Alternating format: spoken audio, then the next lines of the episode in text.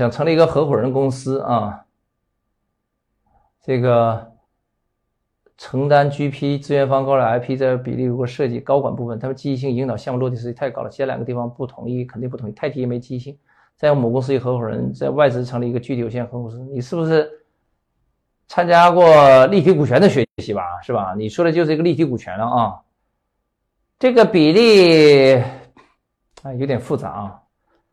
一般情况下，你不要设计死啊，哪个案例比较复杂？我跟你说一下，一般不要设计死，要设计灵活机制。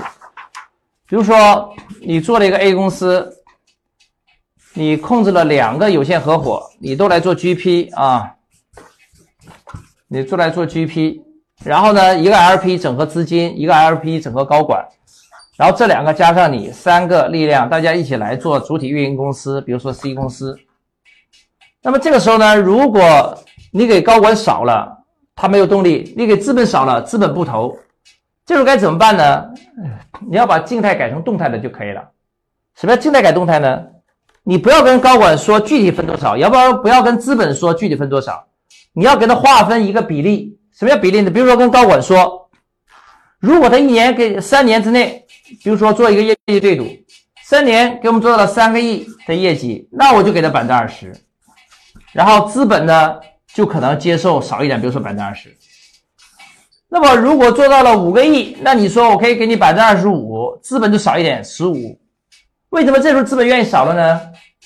因为你整个盘子变大了，资本虽然比例少了，但它总量增加了。所以具体的分配高管比例跟资本投资者比例怎么分呢？静态谈一般谈不成，都要谈成动态。你不要一口价。要变成什么呢？业绩对赌，这样子就可以谈啊。但无论怎么谈，就是尽量前期不要稀释特别多，股权要分步分步骤稀释。为什么要分步骤稀释呢？一，他能不能待三年你都不知道，一次性给了他就很麻烦，特别是一。其二，他上来就拿了很多，后面没有成长性，他就没有动力干了。所以你真要给他百分之二十，你也不要一次性给啊。你根据他每一年的业绩啊，逐步释放。